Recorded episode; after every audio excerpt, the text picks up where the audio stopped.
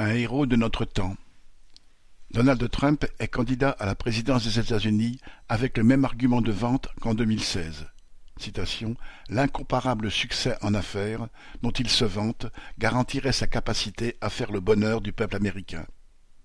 Mais, après bien des difficultés pour les obtenir, la justice et l'administration fiscale viennent de publier ses comptes et il raconte une toute autre histoire.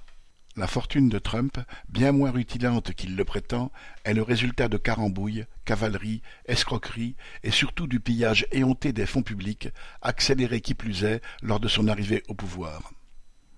Les âmes sensibles, démocrates ou naïves, s'émeuvent à tort.